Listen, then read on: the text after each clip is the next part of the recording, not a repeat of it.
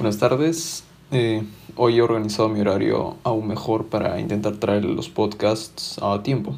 Recuerden hacer deporte y cuidarse del COVID-19. Hoy tenemos seis noticias que la verdad no son tan nuevas. Pensaba narrarlas en, en los podcasts anteriores, pero eran un poco tediosas de redactar. Pero ahora que veo que realmente tiene mucho impacto, tendré que decirlas. Estas son las seis noticias de hoy. Pérdidas de retailers por devoluciones, Tendremos un Office renovado este año. ¿Se podrá pagar el transporte público por Google Maps? Nuevas pruebas de Clubhouse de Twitter. ¿Qué está pasando en Texas? Y finalmente, Estados Unidos regresa al Acuerdo de París. No nos olvidemos del tip random de hoy.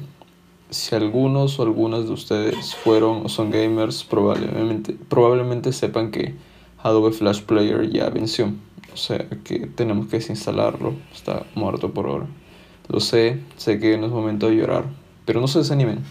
Pueden encontrar la galería casi completa de juegos en Blue Maximas Flashpoint. Buscan bluemaxima.org slash flashpoint slash y descargan el archivo. O también pueden leer de qué se trata, claro.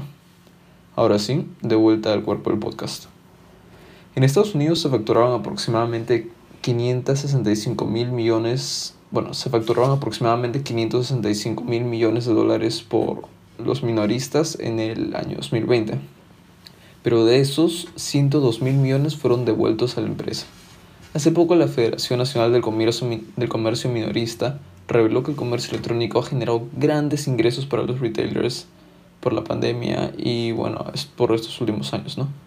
Según Mercado Negro, al parecer el reembolso de la compra no constituye en sí mismo una pérdida para la compañía, pero correr con los gastos de envío sí es un gasto importante por lo que los comerciantes prefieren que los clientes se queden con los productos o que en su defecto lo donen a quienes ellos prefieran.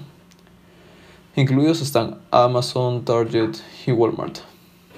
Obviamente, se ha implementado la inteligencia artificial para decidir si es realmente necesario procesar una devolución. Esperen, ¿habrá un nuevo Office a finales de este año? No lo puedo creer. Ya sentía que su interfaz necesitaba un cambio. Exactamente. Ahora Office es un paquete de oficina. Bueno, siempre lo fue, ¿no? Office es un paquete de oficina para ordenador. La última versión salió en 2019. Ahora estará disponible para Windows y Mac OS. Y por cierto, habrá también una nueva versión Office LTSC para clientes comerciales. Según Mercado Negro, Microsoft planea lanzar una vista previa de Office LTSC en abril con una versión completa a finales de este año. Sin embargo, la variante para consumidores de Office 2021, la LTSC, no estará disponible en versión preliminar. Las dos nuevas variantes de Office también se enviarán con OneNote e incluirán versiones de 32 y 64 bits. Ahora, ¿el transporte público se podrá pagar por Google Maps? Sí. Ahora Google Maps se integró con Google Play para que ahora los usuarios puedan pagar por aparcar en las zonas de pago. De igual forma, también permitirá cancelar pasajes de transporte terrestres de forma anticipada y mostrarlo al llegar a la estación. Pero aún no se emociona mucho. Solo está disponible por ahora en Estados Unidos. Este servicio planea expandirse de forma global a través de 80 empresas en las próximas semanas. Por último, otro dato importante, solo está disponible en Android, aún no en iOS. ¿Se acuerdan, de, Clubhouse? Sí, la aplicación de conversaciones en vivo que tuvo un enfrentamiento muy fuerte con la República Popular de China por la censura de varios temas en el país. Pues Twitter ya está sacando su alternativa y así será con Facebook, Google, entre otras. La de Twitter, por ejemplo, se llama Spaces y por ahora ha comenzado a probar, se ha comenzado a probar en Brasil. Sí, literalmente, en Brasil. Según vía podcast, según vía podcast, los mensajes directos de audio podrían ser una faceta del concepto de Twitter Spaces, el servicio de audio social que la empresa de redes sociales está probando actualmente. Spaces, que se comparará con Clubhouse como dije anteriormente, permitirán conferencias de audio en tiempo real. ¿Qué está pasando en Texas? Esto ya lleva mucho tiempo, pero me parece tedioso explicar pero ahora sí lo explicaré porque ya pasó mucho tiempo y la situación sigue bien grave. Texas, Texas está Texas tiene las temperaturas más frías en más de 30 años. El calor desértico se convirtió en un frío casi insoportable para la gente en casi menos 18 grados centígrados.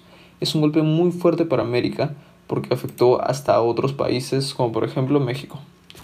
Un ejemplo de cómo nos golpeó ERCOT, la operadora de energía del Estado en Estados Unidos, aplicó cortes de energía rotativos. Otro ejemplo, la refinería de petróleo Motiva, la más grande en Texas, suspendió sus operaciones. Otro ejemplo, vuelos cancelados hacia y desde el Estado.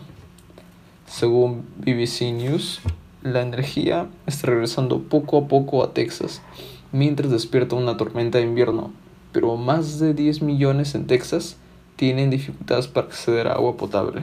Eso es muy serio. Finalmente, Estados Unidos regresa al Pacto Climático de París.